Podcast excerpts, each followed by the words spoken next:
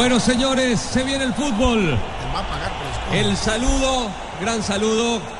Messi con cada uno de los jugadores belgas que son los que tienen que pasar al frente de la fila de la selección argentina. Nos vamos con las nóminas. La selección sudamericana argentina formará de la siguiente manera.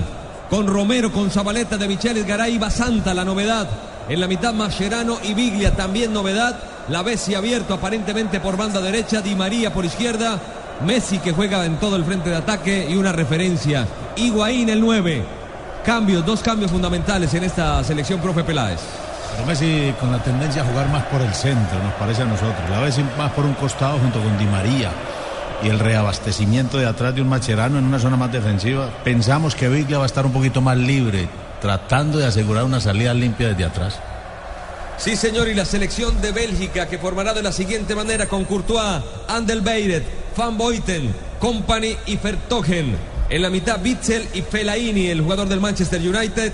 Miralas, De Bruyne, Hazard y Origi. Un 4-2-3-1, ¿no, Fabito? Sí, señor, así se va a parar.